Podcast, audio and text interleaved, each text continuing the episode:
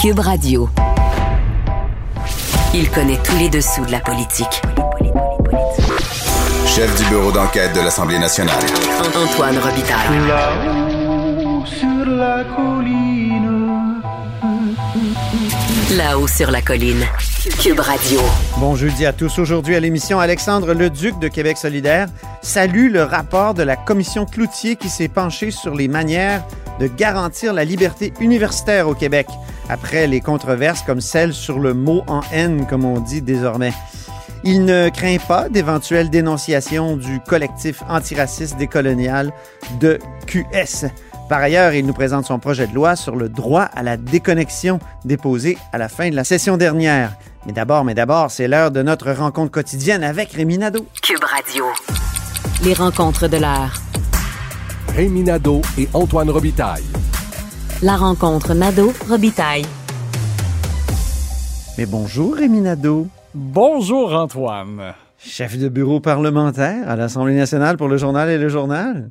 Un jovialiste, Oui. assis au bout de la table avec un grand sourire, tout va bien? Exactement. On essaye Je me conditionne. péniblement Oui. De sortir du joyeux Noël déprimant de, de M. Dubé qui va se confirmer encore aujourd'hui. Oui, mais parce que ça empire. Alors, euh, donc, euh, aujourd'hui, jeudi 18h, l'annonce du gouvernement de nouvelles restrictions, finalement. Alors, pour les rassemblements des fêtes, on ne s'attend plus vraiment à ce qu'il y ait une possibilité d'être 20 ou, en tout cas, si oui, ce serait extrêmement limité dans le temps pour certaines journées. Bon, ça sera précisé. Mais ce qu'on sait surtout, c'est que le gouvernement a pris connaissance de, nouvelles projections d'hospitalisation et c'est très négatif. Euh, Christian Dubé a mis sur Twitter un message dans lequel il dit que d- une projection qui a été faite à partir des données de l'Afrique du Sud appliquée à ici et ça montrerait qu'on pourrait atteindre notre capacité hospitalière dès le 8 janvier. Ce qui est spectaculaire parce que encore tout récemment, on nous disait bon à peu près 300 hospitalisations euh, liées à la COVID, on a une marge de manœuvre, on disait on pouvait on peut aller comme jusqu'à 800 environ. Euh, et là, si on atteint notre capacité le 8 janvier, là, c'est quand même c'est très vite. Alors, Veux-tu que je te lise une phrase du discours inaugural du 19 octobre Oui, vas-y, voir. de François Legault?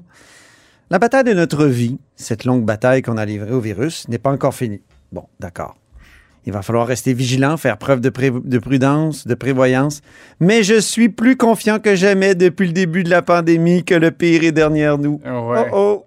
Hey, là, écoute, on Peut-être qu'il est là, le pire là, là, Ben, devant nous. En nombre de cas, c'est ça qui est effarant. Euh, donc aujourd'hui, je dis 2700 cas. C'est énorme. C'est gigantesque. On, on arrive là au, au sommet que l'on n'a jamais atteint depuis euh, le début de la pandémie. En même temps, je- j'essaie d'être positif, justement. Euh, et bon, je voyais une étude là, euh, en Angleterre qui démontrait que jusqu'ici, la, la virulence d'Omicron est quand même inférieure à Delta. Donc, c'est vraiment ceux qui l'attrapent, c'est extrêmement contagieux, là, ça c'est clair.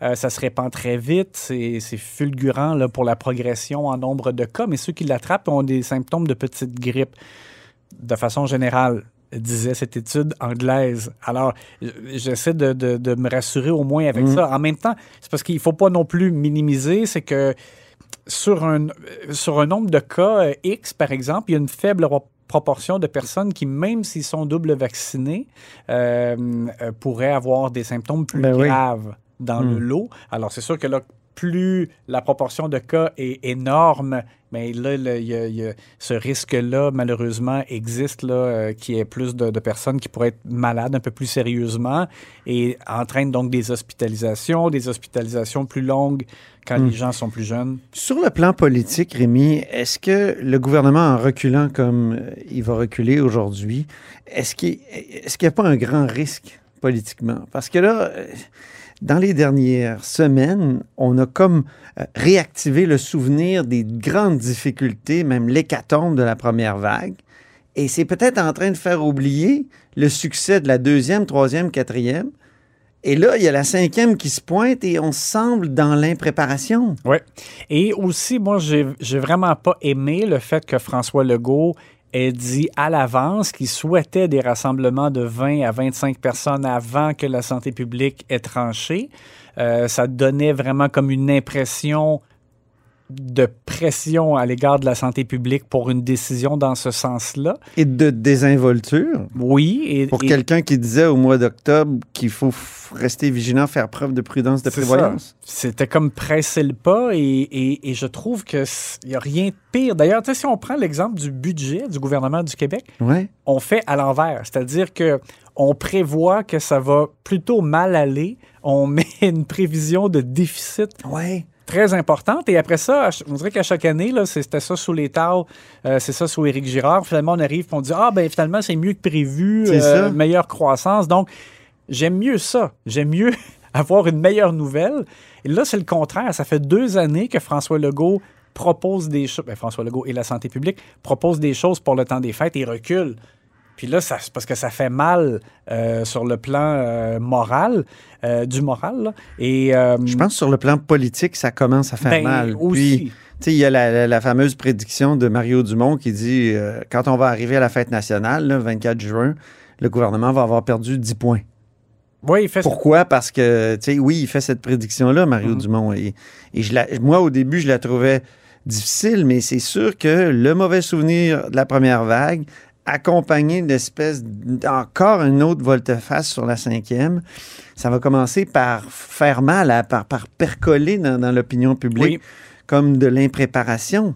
Oui, et aussi, Ça tranche avec la deuxième, puis la, la troisième, la quatrième. puis si on additionne ça aussi au fait que dans le réseau de la santé, Ah oui. on est vraiment loin d'être sorti du bois et ça aussi, le plus ça va, plus ça pèse. Euh, donc, euh, ben voilà, euh, c'est, je trouve que c'est malheureux qu'on, qu'on- qu'on en soit là et, je trouve que ça, quand on, on- on dit un peu, à- moi je, je vais prendre mon expérience de père là, Oui. avec mes enfants, on leur dit, ben,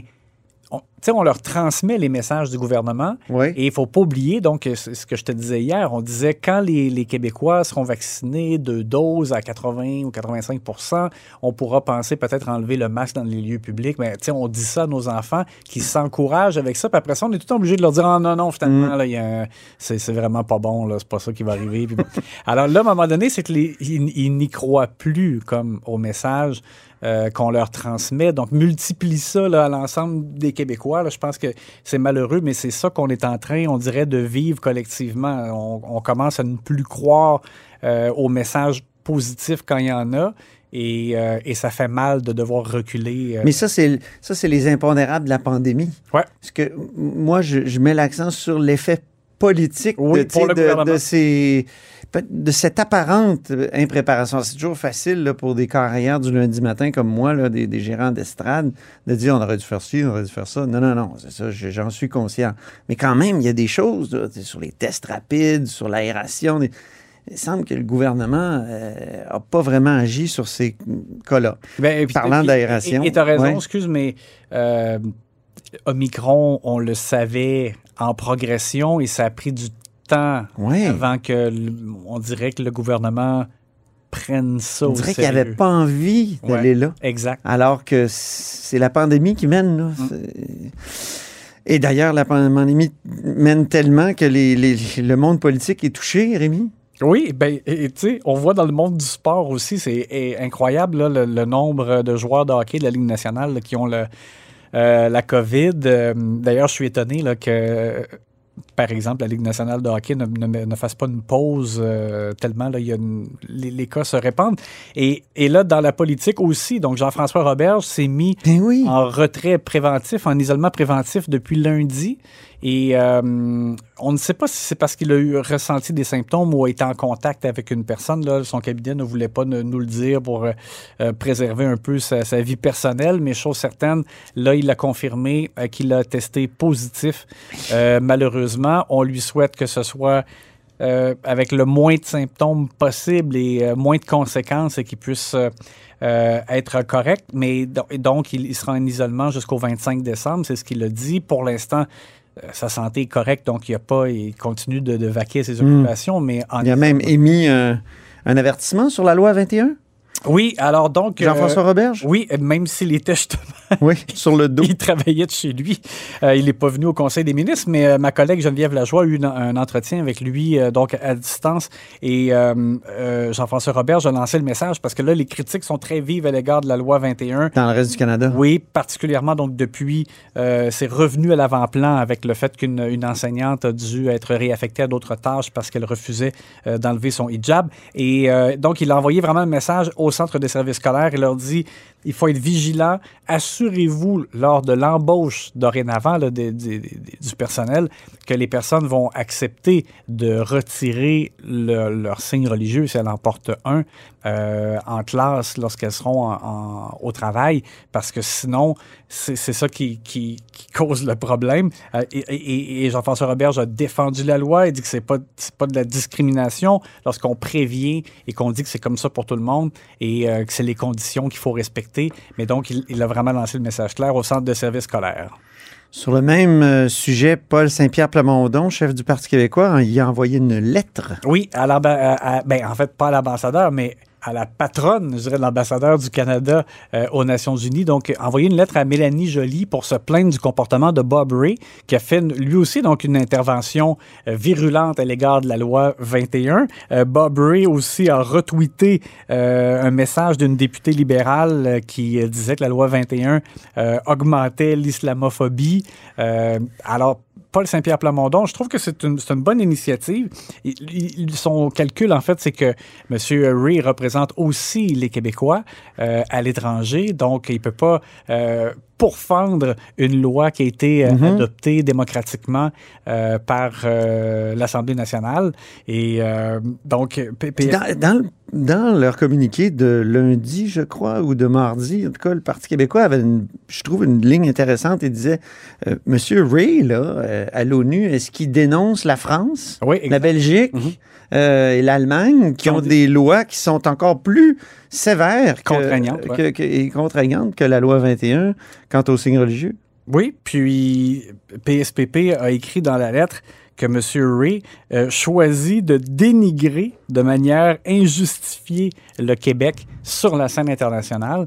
Donc, euh, on- et, et- et le Bloc québécois a aussi envoyé une lettre pour demander Ah oui. qu'il soit entendu, qu'il soit ramené au pays. C'est paradoxal de la part d'un ancien défenseur à tout craint de l'accord du lac Meach. Oui. Hein, dans les années 90 qui, et la- et 80 en fait, et l'accord du lac Meach disait le Québec est une société distincte. Est-ce qu'on peut l'être vraiment? Sur le plan de la laïcité Ça la, pas l'air. la question se pose, mais ça n'a pas l'air même aux yeux d'un Bob Ray. Ouais. Merci infiniment, Rémi. Ça fait plaisir à demain. On se reparle demain et on se laisse sur les vœux très peu joyeux que Christian Dubé a formulés plus tôt cette semaine.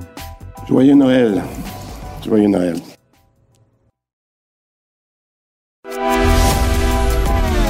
Grand philosophe, poète dans l'âme, la politique pour lui est comme un grand roman d'amour.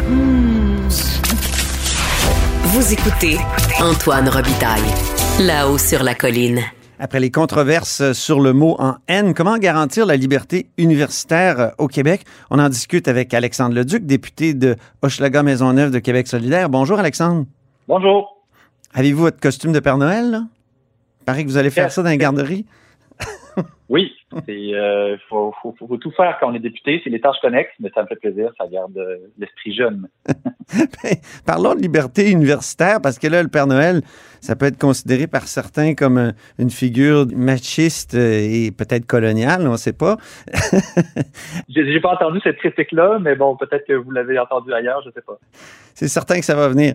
Euh, donc, euh, Alexandre Cloutier a déposé son rapport Reconnaître, promouvoir et protéger la liberté universitaire en début de semaine. Il prône l'adoption d'une loi pour garantir la liberté universitaire. Est-ce que c'est pas un peu étrange? Est-ce que c'est pas un peu euh, évident? Est-ce que ça devrait pas être évident que l'université est un, endroit où euh, la, liberté euh, de, dire les choses est, comment dire, garantie?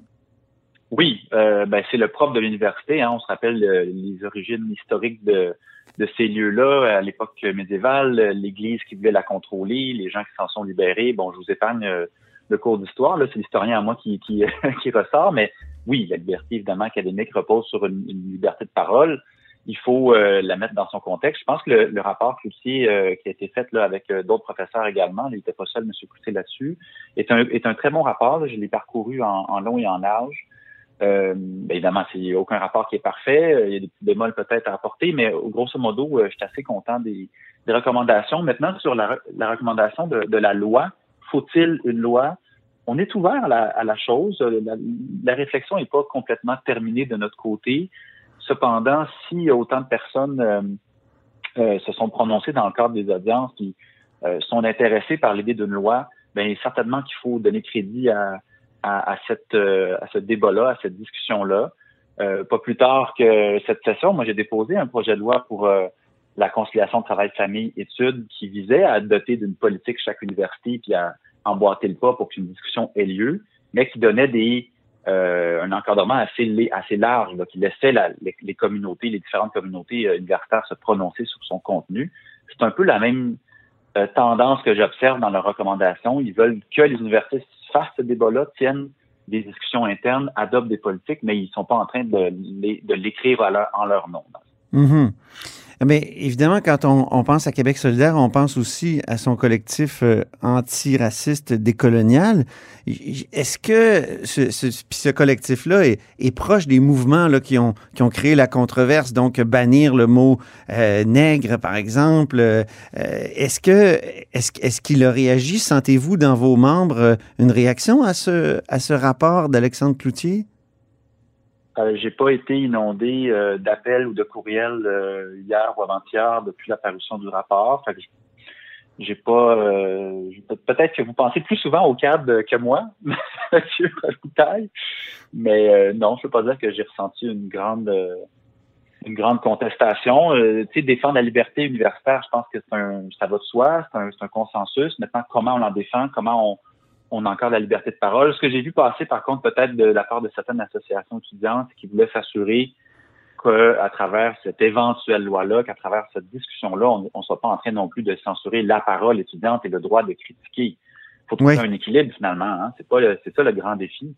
Il y a déjà euh, des comment on protège la oui, il y a déjà des chartes des droits des étudiants et tout ça, euh, des possibilités de de, de plainte aussi. Euh, donc ça, ça est-ce que c'est pas garanti? Exactement. On, on c'est pas page blanche, là. On n'est pas en train d'inventer la roue. En même temps, s'il y a eu autant de controverses, ça fait autant jaser. Visiblement, c'est qu'il y avait peut-être un, une zone de gris où il fallait porter un peu de lumière. Une des recommandations du rapport, c'est de faire un espèce de comité de la liberté universitaire.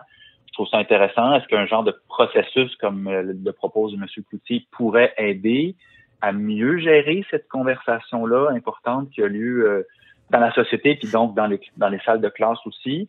Euh, peut-être que c'est l'absence de processus du genre qui a généré autant de controverses dans les derniers mois. Euh, bref, c'est certainement quelque chose qui, est une suggestion pertinente qu'on va, qu'on va euh, analyser plus en détail.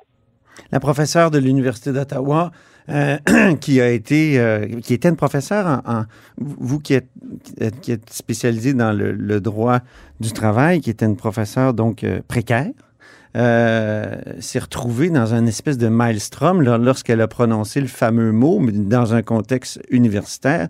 Trouvez-vous qu'elle a été bien traitée? Ben évidemment que ça devait être assez traumatique pour elle de se faire mmh. sous l'autobus par son euh, par sa direction. C'est une autre des recommandations du rapport d'ailleurs de d'enjoindre les directions d'université un petit peu plus de de solidarité, je pense, avec le corps euh, professoral. Euh, pour avoir lu et entendu quelques témoignages de, de professeurs, c'est pas toujours simple. Euh, le, le, plusieurs syndicats de chargés de cours, d'ailleurs, hein, soulignaient dans le cadre de ce rapport-là qu'on a fait, euh, peut-être d'ailleurs c'est une des faiblesses du rapport, qu'on a fait rapidement l'économie du débat alentour de la sécurité d'emploi de mm cours contrairement aux professeurs qui sont beaucoup plus, beaucoup mieux protégés par leur statut, bien sûr, mais par la force de leur convention collective. Les chargés de cours sont dans un presque un statut précaire permanent, hein, presque toute leur carrière. Ben oui. Euh, alors, euh, c'est un des angles morts du rapport. Si on était en mesure de mieux protéger la sécurité d'emploi des chargés de cours, peut-être que ce genre de situation-là euh, arriverait moins souvent. Dans votre communiqué, l'autre jour, vous disiez il faut que soit préservée la liberté pour les étudiants et étudiantes de critiquer leurs universités et leurs professeurs, ce que vous rappeliez, mais je me demandais quand est-ce que ça devient trop? Le mot en haine, interdire le mot, est-ce que vous trouvez que c'est trop? Ben, euh, c'est un, débat intéressant parce que toute la, charge de ce mot-là est, est vécue de manière assez forte par, euh, par plusieurs personnes. Quand le, le débat est arrivé au Québec il y a quelques mois, euh, j'ai pris la peine d'appeler quelques, quelques amis que j'avais croisés dans le mouvement syndical, dans le mouvement ben, de Québec solidaire, euh, pour voir comment ils, vivaient ça, eux, euh, eux et elles. Puis, c'est une occasion, je pense, de, de s'ouvrir à une autre réalité qu'on, par définition, on, on ne connaît pas ou on ne ressent pas de la même façon quand on est un, ben, un homme blanc comme, comme, comme vous et moi. Après ça, euh, jusqu'où il faut aller, euh, je pense que personne propose de mettre dans la loi, ou en tout cas dans les politiques des universités, de bannir des mots. On n'est pas, euh, on est- on n'est pas au salon bleu, c'est juste au salon bleu qu'on bannit des mots Mhm. comme ça. Euh, cela dit, comme vous le disiez tantôt, il existe déjà des des, euh, des politiques pour encadrer le discours haineux, pour encadrer euh, euh, les incivilités. Euh, mais évidemment, dans un contexte pédagogique, ça serait euh, malvenu, je pense, de commencer à, à carrément interdire dans, dans, dans le texte, dans les lois, dans les politiques des mots comme ça. Moi, je trouve qu'une une des faiblesses d'ailleurs du rapport, Oui. peut-être la dernière, c'est quand il, il, il parle de ce qu'on appelle le trauma-avertissement, un Oui. avertissement de trauma, dans le fond. Il propose de pas en faire une obligation. Je suis d'accord, là, ça doit pas être une obligation, mais je trouvais qu'il aurait quand même pu euh, en faire une suggestion. Parce que faire un avertissement de, de trauma, c'est pas euh, c'est pas compliqué, ça coûte rien. euh, On n'est pas dans la censure. Non, c'est une forme de bienséance, une forme de politesse, je Mm. pense. Euh, Est-ce que tous les professeurs sont bien équipés du point de vue pédagogique pour, pour gérer ce genre de, de, de truc délicat qui est un avertissement de trauma? Ça, je ne sais pas. Il y a peut-être un travail à faire d'un point de vue des différentes universités, voire du ministère de l'Éducation, même pour les pour les salles de, de cours de cégep et de secondaire, à l'entour de, de la gestion d'un avertissement de trauma. Mais je trouvais que le rapport allé un peu vite là, en disant non, non, on n'est pas obligé de le faire, d'accord, mais il y a peut-être quelque chose de bénéfique à aller creuser un peu par rapport à l'avertissement. Le rapport ne prohibe pas non à- plus les traumavertissements? Non, il le prohibe pas, mais c'est comme en, en ne disant simplement qu'il fallait pas l'obliger, je Mhm. trouvais qu'il passait vite sur le fait que c'est une bonne idée qui, qui aurait pu être recommandée. C'est une chose de pas l'obliger, c'en est une autre de le recommander. Il ne le recommande pas non plus. Il dit que c'est au choix pédagogique de tout un chacun. D'accord, mais j'aurais aimé qu'il peut-être dise qu'il y a des avantages quand même intéressants à, à favoriser ce genre de, de procédure-là quand on touche un sujet délicat. Autre sujet que je voulais aborder ce matin, le droit à la déconnexion. Vous avez déposé un autre euh, projet de loi là-dessus. C'est la deuxième fois, si je ne m'abuse, vous revenez à la charge. Euh, euh, pourquoi exactement? Oui, en fait, c'est la troisième fois que Québec solidaire le fait parce que Gabriel Nadeau-Dubois, quand il était dans l'ancienne législature, l'avait fait également. On revient à la charge parce que le contexte euh, a changé. Mais en fait, le contexte a changé. Le- le- on est toujours euh, le retour au télétravail. Euh, L'Ontario vient d'adopter euh, le droit au- à la déconnexion, une variante Ouais. du droit à la déconnexion. La France, là, depuis quelques années déjà.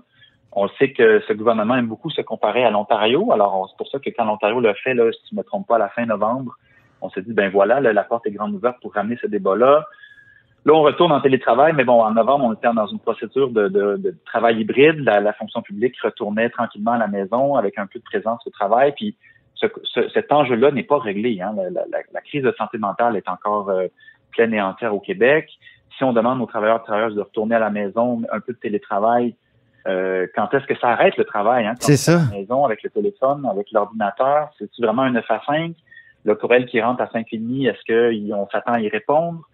À Québec solidaire, vous le savez, nos employés sont syndiqués, puis on, on est la première convention collective au Québec à avoir reconnu le droit à la déconnexion. On a géré ça bureau par bureau avec une espèce Est-ce que ça touche aux députés? Est-ce que ça, ça, Oui, ben, ça concerne les députés aussi? ça- nous, on est des cadres, hein, on n'a pas les mêmes droits qu'un travailleur syndiqué, mais ça force à une réflexion. Puis moi, j'avoue que personnellement, comme, comme patron de quelques attachés politiques, je dois, euh, je, je- je suis content d'avoir, de m'être obligé à faire cette réflexion-là, puis à dire, est-ce que c'est vraiment urgent? Mais comment vous pouvez Là, décrocher comme député? Comment vous pouvez... Euh, en allant mettre un costume de Père Noël, puis aller Ah, c'est ça! faire Noël à la garderie. On revient au Père Noël! Mais euh, c'est pas évident de décrocher pour un député, mais c'est ça, on est des cadres, on a une fonction particulière. Nos employés sont pas astreints à la même euh, discipline, peut-être. C'est bien correct. Euh, mais c'est ça, c'est un, sujet qu'il faut qu'il revienne dans l'ordre du jour. Il faut qu'il revienne parce que En même temps, c'est un sujet qui est peu documenté, Alexandre Leduc, il me semble. Euh, Vous avez pas de cas? Avez-vous des cas? Euh, Je veux dire, avez-vous été mis au courant de, de- de cas de gens qui se plaignaient de l'impossibilité de se déconnecter? euh, il existe des cas, peut-être pas au, au, Québec, mais des cas plus en Europe où la recherche a été un peu plus en détail. La raison, je pense, pour laquelle il n'y a pas beaucoup de cas documentés au Québec, c'est parce que personne va vouloir dénoncer son patron sur la place publique. Tu sais, mon patron m'appelle à la fin de semaine, tu m'envoies des courriels à, 6 heures le soir, puis il s'attend à ce que j'y réponde. Euh, bonne chance pour trouver des témoignages de quelqu'un qui va nommer son, son patron là-dessus. J'appelle peut-être à une certaine euh, recherche universitaire dans les prochaines années. Peut-être que les syndicats vont vouloir s'y intéresser avec des études plus détaillées à ce sujet-là. Mais la, la raison euh, pour laquelle on le met de l'avant, c'est que là, la France le fait, l'Ontario le fait. Ça nous semble un élément intéressant pour euh, aborder la question de la santé mentale. C'est un droit nouveau en droit du travail. Le ministre du Travail est ouvert à la chose, mais tu sais, je pense qu'il dans sa dynamique avec les grands les grandes associations patronales, il veut pas trop les il veut pas trop les bardasser, alors il, se, il se garde une gêne, mais je suis convaincu qu'il est intéressé par ce sujet-là, puis je suis convaincu qu'il croit comme moi que invariablement on va y arriver. Euh, moi, j'aimerais ça qu'on y arrive plus rapidement. Comment, dans votre projet de loi, vous proposez d'organiser ce droit à, la déconnexion? Comment on le définit? Comment on, on le balise? Ben, il y a un lien à faire avec la discussion précédente, en ce sens qu'on veut pas que ça soit quelque chose qu'on applique mur à mur. On est bien conscient que tous les milieux de travail ont des dynamiques particulières. Euh, une usine n'aura pas évidemment les mêmes dynamiques qu'un bureau, qu'une pharmacie, qu'un commerce de détail, etc. Alors, ce qu'on veut, dans le fond, c'est provoquer une conversation dans chacun des milieux de travail. Et euh, la seule contrainte, dans le fond, de la, de la, du projet de loi, c'est de forcer les employeurs à se doter d'une politique. Après ça, plus l'entreprise est grosse, il doit inclure les, les travailleurs en ce sens pour, construire la politique avec eux et elles. Euh, la CNSST a un rôle à jouer pour euh, voir que la politique qui est adoptée soit pas une politique bidon, là, qui soit trois, quatre lignes sur une feuille de papier, que soit quelque chose d'assez sérieux. Donc, on, met vraiment un cadre très général dans, le projet de loi, puis on laisse les entreprises euh, et les travailleurs en discuter, voir qu'est-ce qui est le plus approprié dans leur milieu de travail, dans leur secteur de travail, et euh, adopter une politique en ce sens. Et encore une fois, on donne un rôle, dans le fond, de supervision à la mm pour être sûr que ça ne soit pas un exercice de facile. Ça me fait penser tout ça au vieux débat en journalisme sur euh, dans le monde du journalisme, dans le, comme travail, là, euh, de, la, les heures supplémentaires. Et, quand, quand, ça a commencé, les heures supplémentaires, dans les années 70, si je ne m'abuse, dans le journalisme, il y a plusieurs patrons qui disaient, mais ça n'a aucun bon sens. Il y en a qui partent le, le, compteur des heures supplémentaires euh, lorsqu'ils lisent le journal le matin. Parce qu'ils se disent c'est nécessaire à mon emploi. Donc, euh, est-ce est qu'il n'y a pas un peu de ça? Est-ce que, est que la déconnexion euh, pour, pourra pas être le, le prétexte d'un raccourcissement du temps excessif de travail? C'est-à-dire, tu sais, de, de, tout définir comme travail, n'importe quel petit texto ou, euh, ou juste question posée par, euh, par courriel? Je, je, me pose la ben, question parce que je sais que ça a été tout un débat. Puis, il y a des journalistes qui disaient ben non, je ne partirai pas le compteur quand je lis le journal ou quand je regarde les, les, nouvelles le soir. Là. Puis, il y, a comme eu il y a comme eu des balanciers. Là, et, mais, mais la déconnexion, ça pourrait mener au même genre de, de, de débat. Ben, vous, vous, le nommez, c'est une discussion, c'est un débat. On n'est pas en train de vouloir nous définir la réponse à toutes ces questions-là qui sont extrêmement pertinentes. Mm-hmm. Je vous donne un exemple aussi chez nous. Euh, euh, beaucoup de députés, j'en fais partie des fois, euh, le cerveau roule toute la journée, puis la, la, bonne idée du jour, elle arrive peut-être à 7h30 le soir là, après le souper. Oui. Ben on veut pas on veut pas l'oublier notre bonne idée du jour, puis on veut comme tout de suite envoyer un, un petit message à, à, un employé pour dire hey j'ai eu cette bonne idée là, pour pas l'oublier? Euh, la question se pose, est-ce qu'on l'envoie par courriel tout de suite ou on la note peut-être dans, dans notre téléphone puis on la regardera demain? On peut peut-être aussi programmer un courriel. Ça existe, cette fonction-là. Hein? Oui. Vous écrivez votre courriel, vous l'envoyez, mais il va être seulement envoyé demain matin alors que vous précisez. C'est un mini effort supplémentaire, ça prend quelques secondes de plus. Et euh, ça envoie euh, ça envoie le courriel le matin. Mais là aussi, ça Mhm. pose la question inverse. C'est une discussion qu'on a eue nous-mêmes avec nos attachés politiques. Pourquoi tu vas regarder tes courriels à 7h30 de, de job le soir? Ça demande aussi une discipline de travail, euh, de déconnexion, en fait, pour les pour les employés, pour dire, ben nous, on, on- si on veut la déconnexion, il faut pas commencer à aller regarder aussi nos propres courriels de job euh, le soir et la fin de semaine. Fait que ça marche un peu Ouais. de tous côtés. Mais c'est un, ou- c'est un outil qui, qui nous permet de nous divertir, de, de régler nos comptes bancaires. Qui, on l'a tout le temps dans les mains. c'est peut-être ça aussi le problème. Hein? Hmm. Exactement. Ben, Mais écoutez, je pense pas que ça, je pense pas qu'on va reculer là-dessus, hein. Je pense pas qu'on va se démarrer non, c'est ça. Ben, merci beaucoup, puis bonne déconnexion en Père Noël et euh, bonne Oui. déconnexion euh, pour le temps des fêtes et Noël. Au revoir. Pareillement pour vous, M. Robitaille. Merci. C'était Alexandre Leduc, député de Hochelaga, Maisonneuve de Québec solidaire. Et c'est tout pour Là-haut sur la colline en ce jeudi. Merci beaucoup d'avoir été des nôtres. N'hésitez surtout pas à diffuser vos segments préférés sur vos réseaux. Ça, c'est la fonction partage. Et je vous dis à demain. Cube Radio.